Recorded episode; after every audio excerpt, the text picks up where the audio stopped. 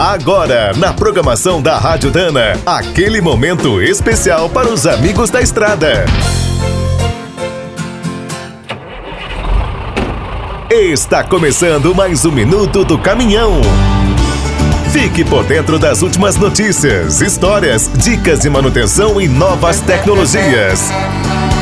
Em 1979, a Volkswagen alemã comprou a Chrysler do Brasil e herdou a linha de caminhões da Dodge. Não parecia um negócio promissor. Com o passar dos anos, a aposta se mostrou certeira. Hoje, o chamado Grupo Trayton reúne a Volkswagen Caminhões, a MAN e a Scania. Ao que tudo indica, a International também entrará no time em breve. No mês passado, os acionistas norte-americanos aprovaram a venda. Outra conquista de 2020 foi na Guerra das Potências. Em setembro, a Scania ultrapassou a Volvo com o seu novo V8 de 770 cavalos. No outro extremo do mercado, a Traton fechou uma parceria com os japoneses da Hino para criar novos veículos elétricos e a hidrogênio. Aqui no Brasil, os planos estão adiantados. O caminhão e-Delivery, movido a bateria, será fabricado em série no início do ano que vem. O modelo leve também acabou de ganhar uma versão com tração 4x4. Antes, essa opção existia apenas na linha Constellation,